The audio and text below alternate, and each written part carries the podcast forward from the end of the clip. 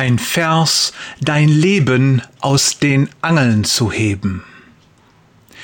Welcher Bibelvers schwirrte mir gestern bei der Geschichte von dem Schiffbrüchigen im Kopf herum? Falls du keine Idee hast, hier noch ein Tipp.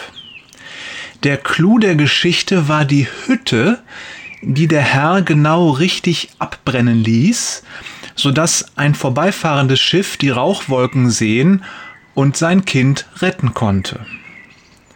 Römer 8, Vers 28 schreibt Paulus, wir wissen aber, dass denen, die Gott lieben, alle Dinge zum Guten mitwirken, nämlich denen, welche nach seinem Vorsatz berufen sind.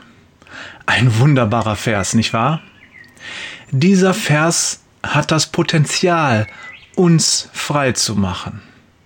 Er hat das Potenzial, unser Leben aus den Angeln zu heben.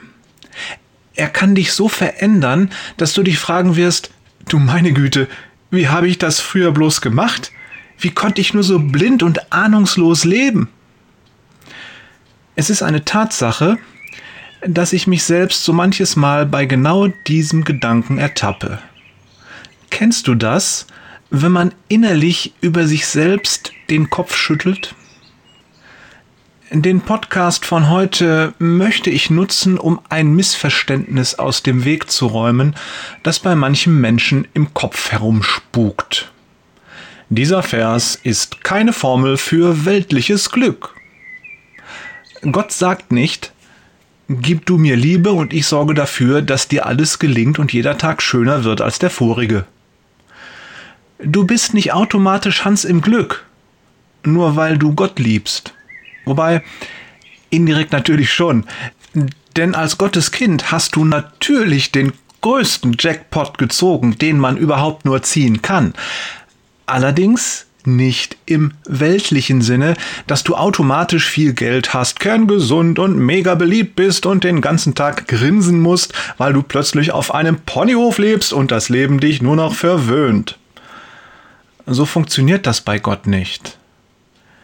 Er verspricht dir keine immerwährende Gesundheit, kein grenzenloses Glück und auch kein weltliches Wohlergehen.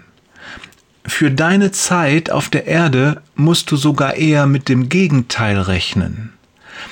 Was er dir jedoch verspricht, das ist seine ewige Liebe und Treue und das ewige Zusammensein mit ihm. Du bist das Kind und er ist dein Vater. Deshalb ist dieser Vers ein Segen. Er verändert dich und er verändert dein Leben. Es gibt einige Verse in der Bibel, die eine ungeheure Sprengkraft haben und dieser gehört definitiv dazu. Wenn du wissen willst, wie er sich in deinem Leben äußern kann, dann schalt morgen wieder ein, gleicher Sender, gleiche Zeit. Liebe Grüße von Jörg, glaubt fest an diesen Vers Peters und Thorsten kennt hunderte Geschichten, die das bestätigen. Wader.